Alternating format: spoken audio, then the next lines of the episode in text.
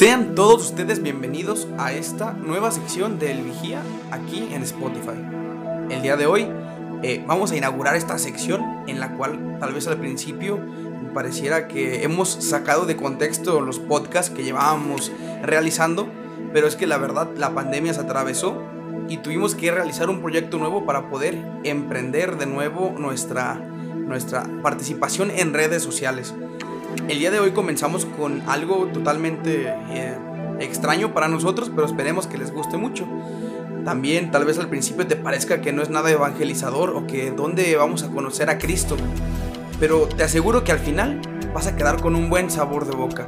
Así que el día de hoy no te muevas, ponte cómodo y acompáñanos a escuchar esta historia.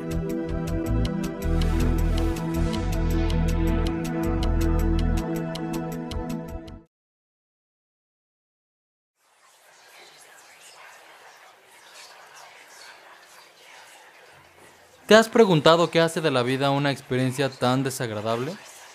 ¿Por qué es que todos seguimos vivos y todo esto es tan absurdo? Yo cada mañana dedico unos minutos a pensar en ello.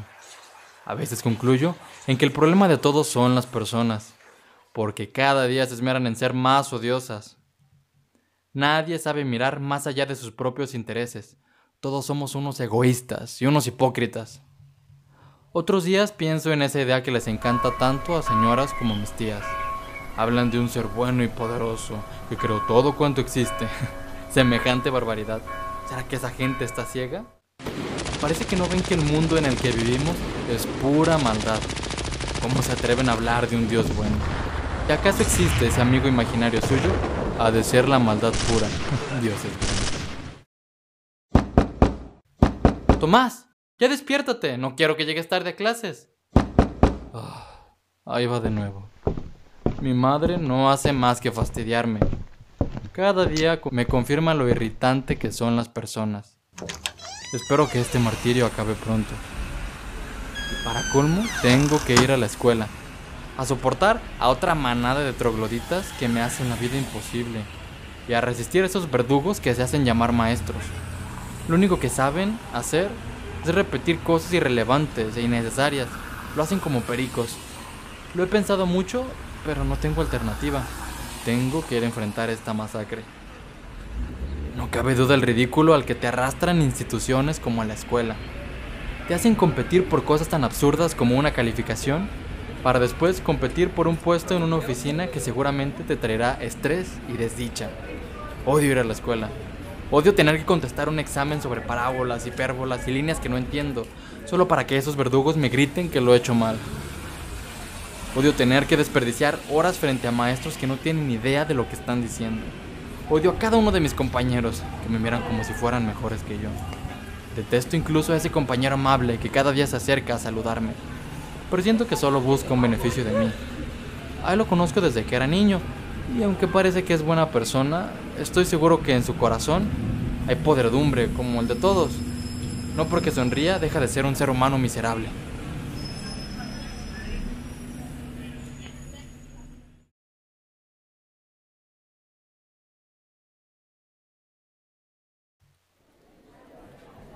Aunque parezca que dura una eternidad, cada día en la escuela tiene un fin.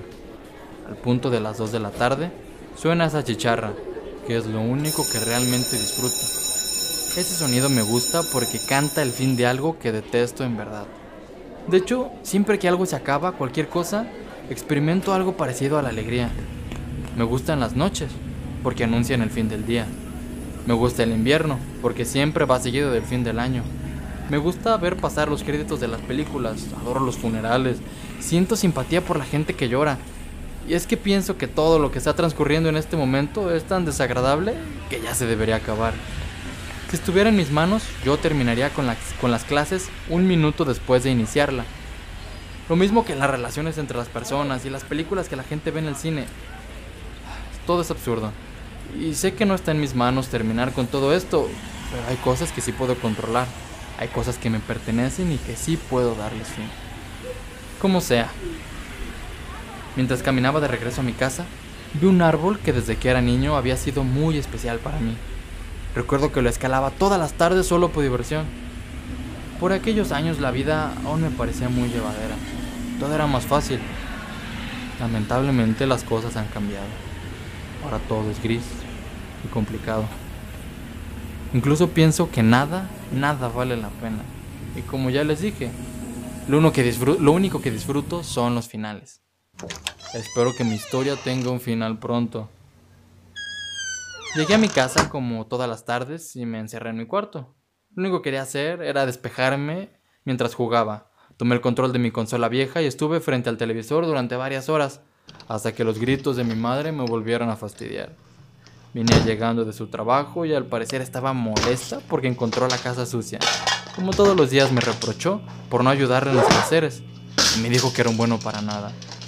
Para ser sincero, sus palabras ya no movían mucho en mi interior. Las cosas no podían estar peor, así que escuché sus gritos mientras miraba hacia la ventana. Después de un largo rato de mirar con desprecio mi indiferencia, suspiró con la esperanza por los suelos y se fue a su cuarto a fumar un cigarro. Yo sabía que eso significaba que no saldría de ahí hasta que yo me fuera a dormir. Tú que me escuchas, quizás pienses que soy un malcriado y un desgraciado. Sin embargo, no me importa lo que pienses. Tú no conoces el resto de mi vida, no sabes mi historia, no conoces lo que he sufrido. De cualquier manera, seguiré con mi relato. Aproveché este momento para hacer algo que me venía cautivando mis pensamientos desde hace varias semanas. Sin hacer ruido alguno, tomé una mochila negra que tenía debajo de mi cama y salí por la puerta, asegurándome de ser lo más cauteloso posible. Seguramente mi madre se quedó pensando en que su desdichado hijo se había ido a la cama. Ya sabía dónde me dirigía, y más que cualquier otro día, mi mente estaba despejada de dudas. Nunca había tenido nada tan claro. Ya era hora de terminar con todo esto. Dentro de mi mochila tiene el objeto que me serviría de herramienta, una soga muy resistente, que había comprado hace un par de semanas con el pretexto de un trabajo para la escuela. Había practicado lo suficiente aquel nudo. También el lugar estaba escogido. Se haría en ese árbol viejo que tanta nostalgia me trae.